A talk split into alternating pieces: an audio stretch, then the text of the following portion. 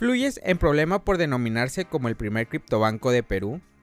Días atrás, el anuncio de que en Perú ya tendrían su primer criptobanco del país adornaba las portales de noticias sobre criptomonedas a nivel mundial. Sin embargo, esta información fue parte desmentida por la Superintendencia de Banca, Seguros y AFP.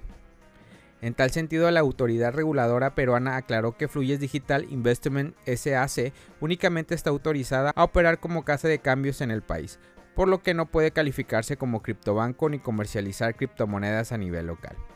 Mediante un comunicado publicado en horas de la tarde del 22 de febrero, la superintendencia puntualizó que la información antes mencionada confundió a los residentes del país, especialmente por el impacto que tuvo el anuncio realizado por el equipo de Fluyes en diversos medios. Luis Berrospi, socio fundador de Fluyes, quien compartió información sobre la empresa, así como de los productos y servicios que ofrecen a los clientes en Perú. Al respecto, Berrospi comentó lo siguiente en una entrevista para el medio El Comercio.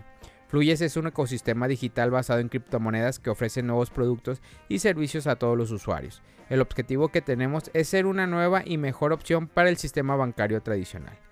Es importante mencionar que en la página oficial de Fluyes la entidad indicaba una serie de servicios únicos para su sistema de criptobanco. Entre estos se encuentran los siguientes. Wallet, una billetera virtual para la custodia de criptomonedas. Recompensas Fluyes ofrece una restribución a los usuarios que hagan stalking de sus activos digitales desde su plataforma para que obtengan ganancias al ahorrar en criptomonedas y préstamos. Esta opción estaría disponible en los próximos meses y también relacionada con la cualidad de Fluyes como criptobanco. En la plataforma se podrá solicitar un préstamo dejando como garantía el ahorro en cripto. Por ello, refiriéndose a estos servicios, la CBC advirtió que está realizando las investigaciones adicionales correspondientes y se reserva el derecho de iniciar las acciones legales contra las personas que resulten responsables de la infracción a las normativas que regulan el sistema financiero. Exdirector de la SEC cree que Ripple ganará la demanda contra el órgano regulador. Joseph Hall, quien fue nombrado director ejecutivo de políticas públicas de la SEC Estados Unidos en el 2003, participó en el podcast Thinking Crypto, y entre los temas tratados estuvo cómo la agencia gubernamental ha manejado el crecimiento del criptomercado, incluido su demanda presentada contra Ripple Labs. En diciembre del 2020, la SEC presentó una demanda contra la empresa creadora de XRP y sus directores ejecutivos House y Chris Larsen, afirmando que ambos se habrían beneficiado al recaudar alrededor de 1.300 millones de la venta del token. Para el municipio, el activo se considera un valor y no una mercancía como Bitcoin y Ethereum, de esta forma, Ripple no habría cumplido con las reglas establecidas por la SEC al no realizar los trámites legales y hacer que XRP esté disponible solo en la bolsa de valores supervisadas por la agencia, como deben hacer otras empresas que cotizan en bolsas al vender sus acciones.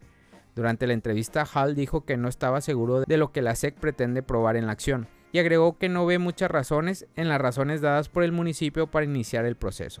Según él, esto es evidente por el hecho de que la agencia decidió tomar medidas solo años después del lanzamiento de XRP. El exdirector señala que la SEC tiene mucha influencia en el sistema judicial del país, pero que Ripple tiene un buen punto de defensa al afirmar que no recibió una advertencia sobre el inicio de investigaciones antes de que se abriera el caso. En Estados Unidos, tanto los individuos como las corporaciones deben ser notificadas antes de ser examinados por la agencia reguladora. Además señala que una simple pregunta de un juez sobre por qué se abrió el caso recientemente, cuando la SEC sabía sobre XRP desde el 2012, podría frustrar totalmente los planes de la agencia, convirtiendo a Ripple como el ganador del caso. Snoop Dogg lanzó 10.000 avatares de sí mismo en The Sandbox. El metaverso tiene ya cuenta con un miembro estrella entre sus filas luego de que el famoso rapero estadounidense Snoop Dogg lanzara 10.000 avatares exclusivos de sí mismo este 22 de febrero a través de The Sandbox. El artista anunció por medio de Twitter que su NFT se llamaría The Doogies y mostró cómo serían algunos modelos. Además, invitó a sus numerosos seguidores a seguir la cuenta oficial del proyecto The Snoop Avatars, en donde se podrá encontrar más información sobre las piezas. Según información de The Sandbox, estos NFT fueron hechos a mano, por el propio Snoop Dogg junto al equipo de artistas de la plataforma y se estarán desbloqueando recompensas que aún no han sido reveladas. En el sitio oficial de The Doggish resaltaron que estos 10.000 avatares tendrán tres clasificaciones principales y serán variados.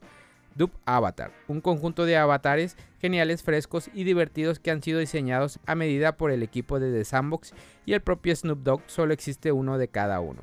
Classic Avatars, da un paseo por la historia de Snoop Dogg y descubre una serie de avatares únicos que están directamente relacionados con algunas de las mejores canciones de Snoop a lo largo del año. Signature Edition. Nos hemos asociado con algunas de las mejores colecciones en el espacio para atraer algunas de Doge, únicos al metaverso haciendo jugables en The Sandbox.